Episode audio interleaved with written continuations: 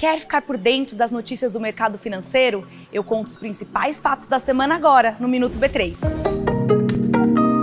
1. Um, estreou hoje na bolsa o primeiro ETF da Itaú Asset, dedicado ao mundo cripto. O lançamento na bolsa de valores traz facilidade porque você negocia como se fosse uma ação.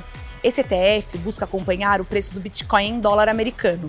Você pode procurar o código BIT11 na sua corretora Dá para começar a investir com menos de 30 reais. E você, quer diversificar seus investimentos no mercado imobiliário?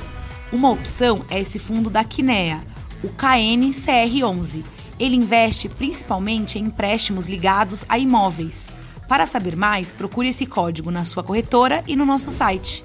O curso ETF Camisa 11 do Mercado promete dar os caminhos para você investir em ativos e empresas não apenas no Brasil, mas no mundo inteiro.